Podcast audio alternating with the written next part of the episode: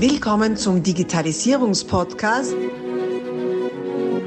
Digitalisierung ist für dich mit Markus Reitzhammer. Du hörst den zweiten Teil dieses Interviews.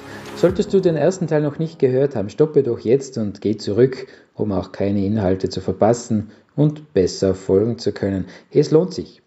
Solltest du den Teil 1 schon gehört haben, wünsche ich dir viel Freude mit dieser Podcast-Folge.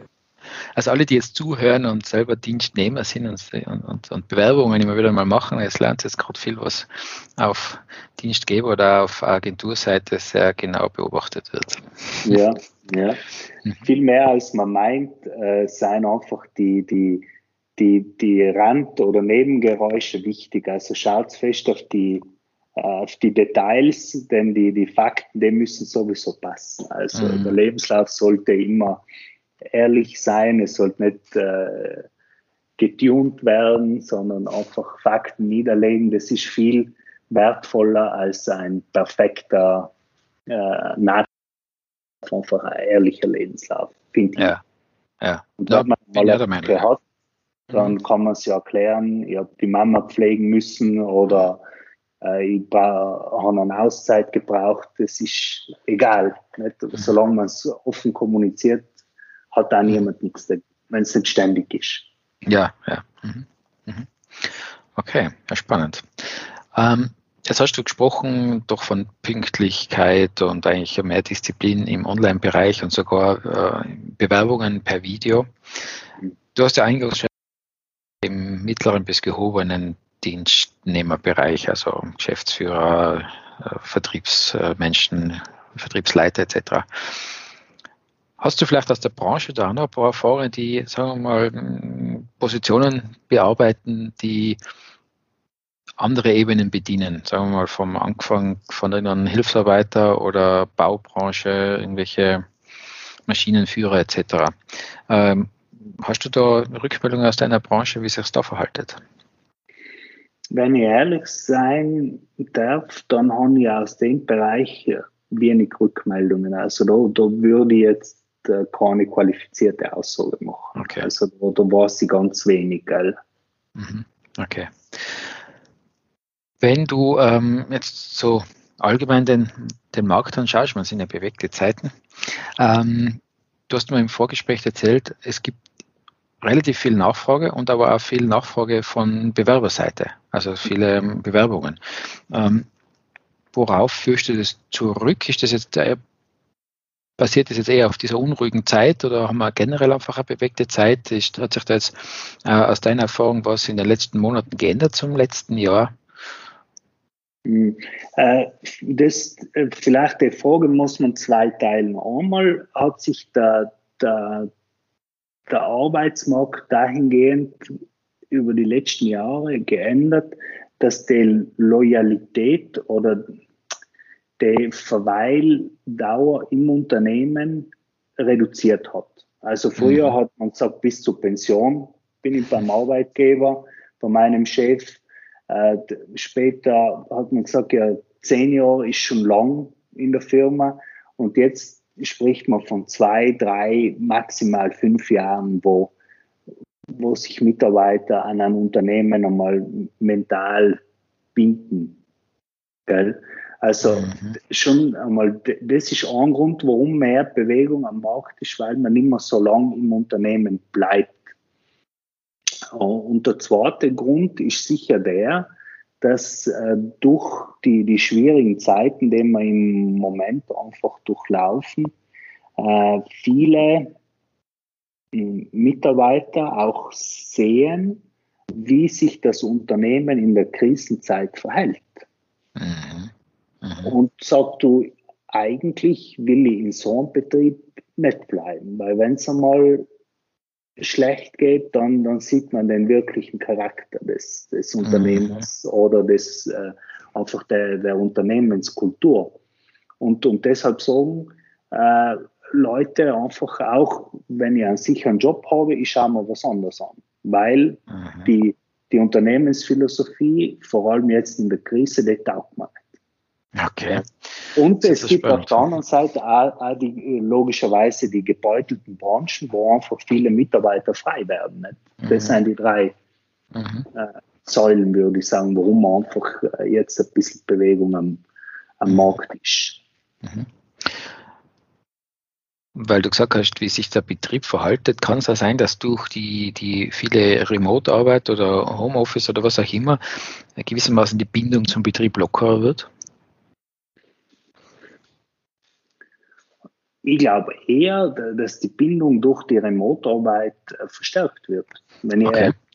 mhm. Weil, äh, wenn ich eins Vertrauen habe, dass der Mitarbeiter zu Hause, sagen wir mal so, seine Arbeit gleich professionell ähm, äh, abwickelt wie, wie im Büro, dann ist das ein Zeichen von, von einfach Wertschätzung und Vertrauen. Und, und, mhm. und automatisch sagt man, der Chef oder die Chefin, hat das Vertrauen, wir geben wir den Vorschuss, also gebe ich unbewusst auch den, den, das Vertrauen zurück und das bindet den Mitarbeiter.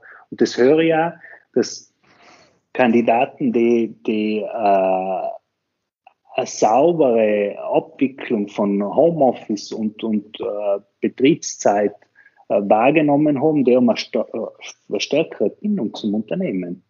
Ich, ich, möchte jetzt leider keine Namen nennen, weil das ist nicht der richtige Ort, ja. um Betriebe jetzt äh, eben äh, da, zu äh, veröffentlichen. Aber es gibt wirklich Betriebe, die die Krise einfach auch genutzt haben, mhm.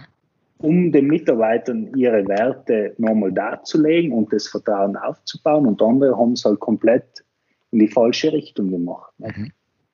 Das ist ein extrem spannender Aspekt, gell? Äh, wenn du das gegenüberstellen kannst. Was waren schlechte Beispiele und was waren positive Beispiele? Also was kann man verhauen und wo kann man wirklich jetzt die Mitarbeiterbindung stärken? Was kann ich verhauen? Äh, ich kann zum Beispiel wirklich ähm, äh, aus oder nicht aus meiner Schuld oder nicht aus meinem Verschulden in, in die Krise geraten sein, weil einfach meine Branche gebeutelt ist und die muss Mitarbeiter freisetzen. Mhm. Die Art und Weise, wie meine Mitarbeiter informiere über die Krise und wie diese Krise äh, meistern kann, um eventuell die andere Hälfte der Arbeitsplätze zu retten, das, das ist zentral. Nicht? Mhm. Man muss äh, klar und deutlich und einheitlich kommunizieren im Unternehmen. Die Rechte muss wissen, was die Link tut. Gell? Mhm. Jetzt vom Geschäftsführer über einen Firmeneigentümer, über einen Abteilungsleiter, über einen äh, was weiß ich, äh, Fachbereichsleiter, die sollten einfach die, die, die gleiche Informationen die Mitarbeiter rausgeben. Mhm. man hat einfach ganz stark gesehen, dass das in vielen Betrieben nicht der Fall war. Also da ist sicher die Kommunikation schlecht gemacht worden. Mhm. Und es gibt Betriebe, die das einfach ganz sauber kommunizieren und jeder weiß Bescheid, was kommt auf mich zu, was tut meine Firma, was sind mögliche Auffangnetze, die die Firma auch äh, in die Wege geleitet hat und, und äh, soll ich mich für was anderes umschauen oder soll ich äh, mit der einfach intern weiterkämpfen? Aber wenn man weiß, woran man ist, dann tut man sich leichter. Und man mhm. schätzt auch den Arbeitgeber viel mehr. Ja, ja. In der aktuellen Zeit gibt es immer wieder mal so Situationen, wo man als Arbeitgeber, als Entscheider dasteht und denkt, ja eigentlich, was was wir jetzt wirklich morgen tun oder in einer Woche tun, so wirklich wissen tun wir es nicht. Man muss sehr beweglich sein. Nicht?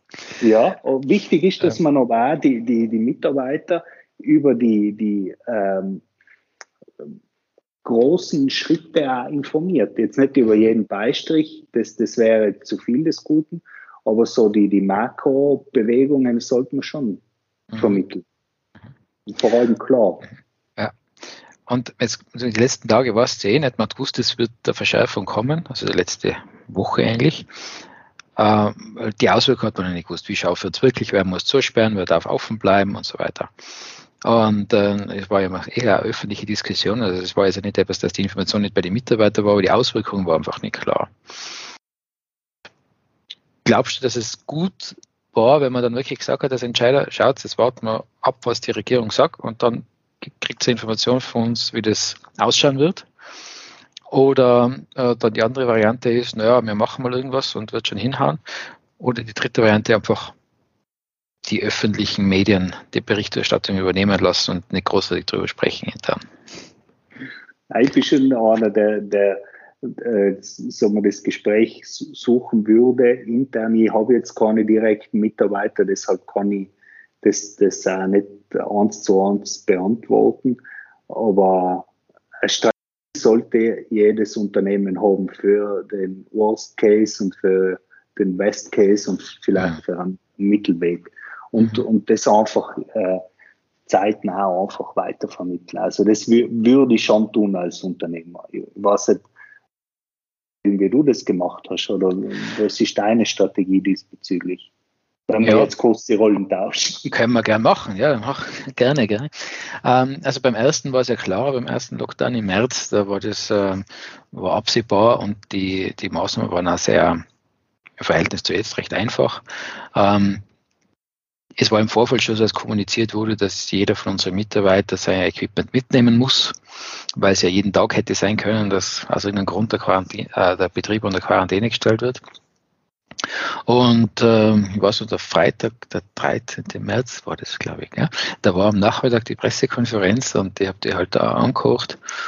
Ja, und wie dann klar war, dass es eben auf diesen Lockdown hinausläuft, hat es bei uns dann gereicht, dass ich intern in unser internes Kommunikationstool eingeschrieben habe, ab Montag alle zu Hause, 8.30 Uhr. Äh, hören wir uns kurz, wenn er Fragen hat, melden und habe das ausgeschickt. Der Montag um 8.30 Uhr waren alle am Posten. Mhm, super. Äh, was ich da für mich noch gelernt habe am Anfang, ähm, ich habe mir den, das Ziel gesetzt, jeden Tag mit jedem Mitarbeiter zumindest mal kurz zu sprechen, also telefonieren. Am zweiten Tag war ich dann fertig mit der Welt, weil ich den ganzen Tag nur telefoniert. Äh, und wir haben dann, äh, haben dann äh, aus, aus, äh, aus, den agilen Methoden was entlehnt. Das heißt, wir machen jetzt jeden Tag über Teams ähm, ein kurzes Stand-up, wo wir uns wirklich ganz kurz nur online treffen. Einfach zu schauen, ist jeder munter, ist jeder da, ist jeder gesund. Ähm, ja. Zu hören, ist der so drauf. Oder, oder alle gemeinsam, ja. Nein, okay, alle gemeinsam. Ja, Jeder erzählt kurz, was er gestern gemacht hat und was er heute machen wird. Da ergeben sich dann Abstimmungen, ah, wenn du das machst, nachher kannst du das mitmachen oder das können wir gemeinsam machen, da habe ich eine Idee und so weiter. Das ist eine schöne Dynamik. Braucht extrem wenig Zeit in Wahrheit, also zwischen einer Viertel und einer halben Stunde sind wir durch. Und alle wissen von alle grob Bescheid, nicht? Genau. Genau, aber wenn jemand, jemand nicht auftaucht, der aber da sein sollte, dann begeben wir uns halt auf die virtuelle Suche. Denn der nicht? Dann rufen wir mal an oder schicken SMS und so geht's dir gut und so weiter. Und äh, das ist eine gewisse soziale Komponente, die da mit reinkommt. Nicht? Man schaut ein bisschen auf sich, auch wenn es einer vielleicht ganz allein zu Hause ist oder ist ja auch wurscht, wenn es mit Familie ist, aber man ist einfach trotzdem irgendwie beieinander und ja. startet gut in, in den Tag ein. Also das hat sich sehr bewährt, das haben wir dann auch zwischen den Lockdowns weiter äh, behalten. Andererseits, wenn wir trotzdem Leute zu Hause haben, die, also wir haben einen, so, einen, so einen Schichtbetrieb, äh, dann haben wir die auch sehen können. Und auch die, die was im Büro waren, sind auf dem Computer gesessen und haben mit den anderen an der Sitzung teilgenommen, weil es einfach sich wunderbar bewährt hat. Und wie gesagt, es kostet wirklich nicht viel Zeit und bringt extrem viel Vorteile. Ja. Jetzt beim zweiten Lockdown waren die Maßnahmen nicht ganz so klar. Ja, und, und ich also scheibchenweise kommt es daher, ähm, was es die Entscheidungen ein bisschen komplexer gemacht hat. Gell. Aber da war es so, irgendwann ist es dann doch durchgesickert, dass am Samstag wohl die Pressekonferenz sein wird. Da habe ich halt auch wieder über das Tool geschrieben, Leute, Samstag, das kriegt die Info von mir. Dann war die Pressekonferenz, dann war das immer nicht so wirklich klar, was jetzt wirklich ist, müssen wir jetzt das Geschäft wirklich zusperren oder nicht und so. Und dann habe ich halt übers Wochenende gebraucht, bis ich die Informationen beieinander gehabt habe, über die diversen, diversen Informationsquellen und ähm, habe dann entsprechend halt die, die Vorgehensweise ausgegeben und ähm, ja, jetzt ist es auch klar, was wir tun. Also das ist dann geklärt gewesen. Ähm, ein paar praktikable Dinge haben wir dann halt einfach im Team abgestimmt. Jetzt können wir das so machen, was macht Sinn. Und jetzt läuft es an sich. Also wir haben jetzt aktuell unser, unser Geschäft, unser Boutique ist geschlossen. Ähm, natürlich habe die Logistik, das ist also organisiert, dass wir trotzdem Waren kriegen, gerade heute wieder sein palettenweises Material kommen ähm, vor Ort Termine natürlich nur dann, wenn es unbedingt nötig ist. Ähm, wir verschicken über Versanddienstleister, wo es erforderlich ist. Und der Rest läuft ja bei uns sowieso immer schon digital. Also wir müssen ja, in Wahrheit muss man nicht wirklich wohin fahren. Also da muss ganz seltene Fälle, wo man wirklich hinfahren muss. Ja. Ähm, da kommen wir dann schon gut über die Runden. Ja, so läuft es bei uns. Also das ist, äh, ich, ich habe es auch intern gesagt, also wenn ich mir wirklich nicht weiß, was sein wird, dann habe ich es auch gesagt. Also Leute, ich weiß jetzt echt nicht, was ich muss mir selber erst orientieren. Im Moment ist die Informationslage für mich unklar und ja, wenn es dann klar war, habe ich es halt kommuniziert. Oh, das versteht auch jeder, oder? Wenn, ähm, wenn die Information noch nicht eindeutig ist, dass man auch als Chef oder als Unternehmer nicht immer klar sein kann, dann muss man halt sagen, du, ich muss mich informieren oder das werden wir übermorgen erfahren und dann mhm. werden wir alle sauber informieren. Nicht? Also wenn es überwiegend ist, dass klare Informationen da sein und Entscheidungen getroffen werden, passt das. Ich habe gerade vor kurzem mit einem Kollegen gesprochen, also nicht bei uns in der Firma arbeitet der, sondern woanders. Und die haben eigentlich seit Jahren haben die Krisensituation.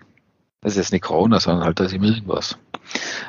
Und denen rennen massenweise die Leute weg. Und zwar nicht die, die sie loshaben wollen, sondern die, die sie eigentlich brauchen würden. Und, äh, Zufällig. Ja, ja, das ist halt meistens so. Also die Leistungsträger rennen ihnen weg. Und weil die einfach mit die, dieses ewige Herumgezerre nicht mehr wollen. Die wollen halt einmal wieder mal einfach durchschnaufen können und wissen, was zu tun ist und wissen morgen, was die Arbeit ist und nicht, schauen wir mal, vielleicht hast du noch Arbeit oder auch nicht. Ja. Also wenn das zu lang ist, diese Unsicherheit, kann das schon sehr an die Moral gehen. Ja, ja das haltet man ja auch privat nicht wirklich aus, mhm. oder? Wenn ständig Ausnahmezustand ist, auch in der Familie, mhm. oder im Freundeskreis, das macht man gern mit, man übertaucht es, aber dann muss wieder Ruhe sein, wie du sagst. Ja, ja. Mhm. Okay. Ja, gut, cool. Also bist du für klare Kommunikation. Absolut, absolut. Ja. Okay. Manchmal zu klar wird man noch gesagt, aber mir ist lieber, äh, mir ist lieber, es ist eindeutig und unmissverständlich äh, als so wischiwaschi schwammig. Also das ja. bin ich nicht. Ja. Weder im privaten noch im beruflichen. Ich glaube, es ist schon auf der ähm, die zweite Seite der Medaille der, der umsichtigen und vorsichtigen Kommunikation, die wir alle versuchen an den Tag zu legen, damit man niemanden verletzt. Wenn man nur mehr überlegt, was man sagt, dann kommt halt irgendwann nichts Gescheites mehr raus. Nicht? Also, Wichtig ist nur, äh, ich finde schon, dass, dass die Form ähm, wichtig ist und da die Wertschätzung für mhm. den Gesprächspartner, das schon, aber die Botschaft muss unmissverständlich sein. Ja, ja. So unter die Gürtellinie oder ja, so, das hat, mhm. das hat keinen Platz, nicht vor allem auch im Beruf nicht. Ja. Man kann ganz klar sagen, du, es wären Englischkenntnisse vorausgesetzt. Mhm. Kannst du Englisch, reden wir fünf Sätze auf Englisch, damit man das feststellen kann, wie das Niveau ist, was ist dabei. Mhm. Ja, genau. Mhm. Wenn man es so macht, nicht? Jetzt um ein ganz banales Beispiel zu machen. Nicht? Ja. Ja. Ich schaue mich nicht, dich zu fragen, ob du gut Englisch kannst. Mhm. Du brauchst nicht rot werden, wenn wir Englisch, weil es ist im Sinne der Übung oder für den, den, den Arbeitgeber. Er möchte einfach ein gutes Englisch an, an dieser Position mhm. wissen und, und fertig. Und das macht ja. man auch. Ja. Mhm. So das ist ja klar, Inhalte. Wir stoppen hier kurz ja, und teilen dieses Interview auf mehrere Teile auf. Folge unserem Kanal, abonniere ihn, um auch den nächsten Teil nicht zu verpassen. Abonnier doch gleich unseren Podcast und vergiss nicht, eine 5-Sterne-Bewertung zu hinterlassen. Bis dann, wenn es wieder heißt, Digitalisierung ist für dich mit Markus Reitzhammer.